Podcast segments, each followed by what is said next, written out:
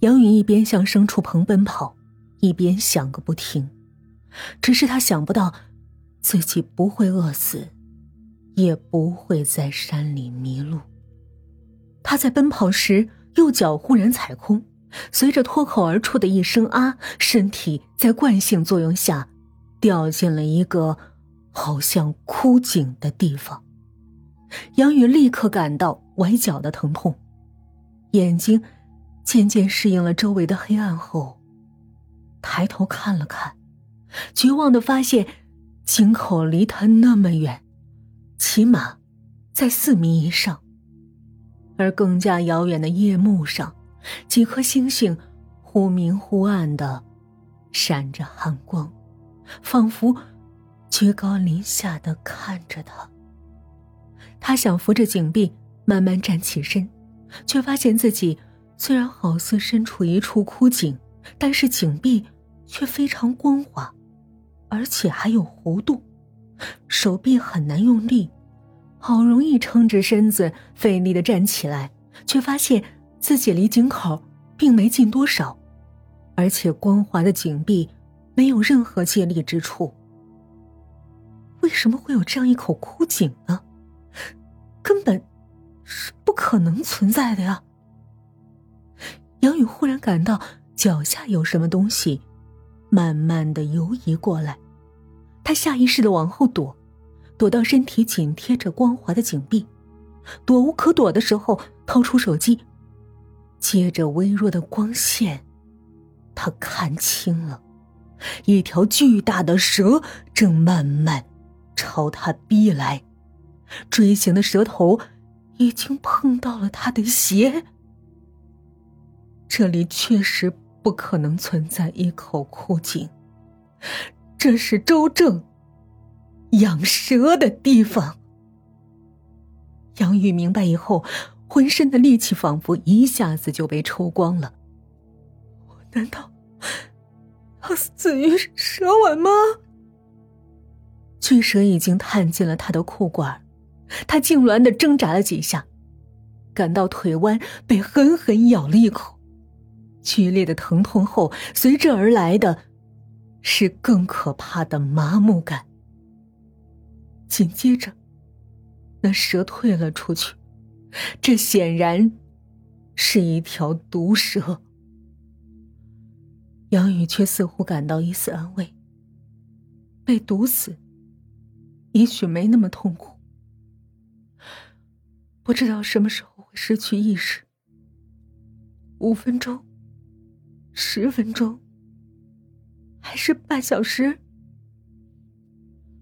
黑暗中，隐约传来悉悉索索的声音。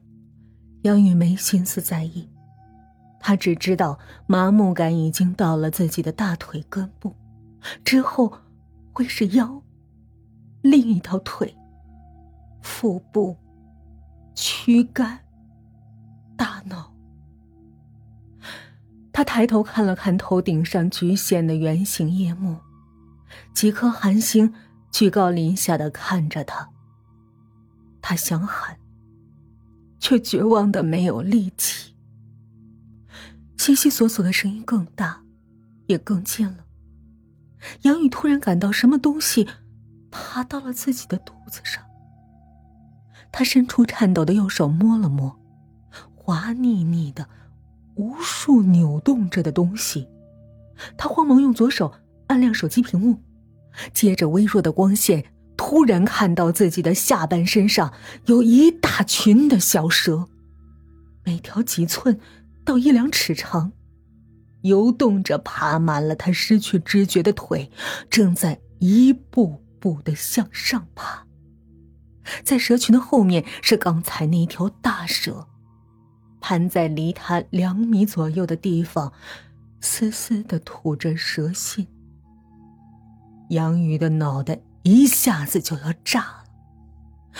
他在探索频道上看过，有毒生物常常用毒液让猎物神经麻痹，甚至猎物的肉体已经在皮肤之下开始被注射了唾液消化成汁水。然后再由无法咀嚼的猎手吸吮。猎物在被消化干净之前，很久，意识都是清醒的。现在，大蛇在为他的孩子们准备晚饭，而自己不知什么时候才能失去意识。蛇群已经爬到了他的脖子上，不断有蛇噬咬他，而疼痛的感觉已经只剩下胸口以上了。他拼着最后对双手的支配力，再次按亮手机，看见他一生中最后的一幕：他的双腿已经被咬开了无数口子，流出红白的脓液。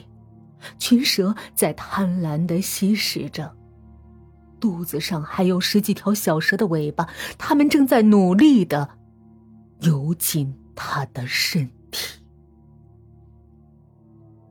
杨宇想到，就在几个小时之前，自己还在狼吞虎咽着那道美味之极的蛇羹，现在轮到他被吃了。他无法忍受自己所经历的一切，发自肺腑的大喊一声。但胸腔仿佛已经不存在了，他只能感到咽喉里刚刚钻进的一头蛇，只能听见自己发出了断断续续的几声呜咽。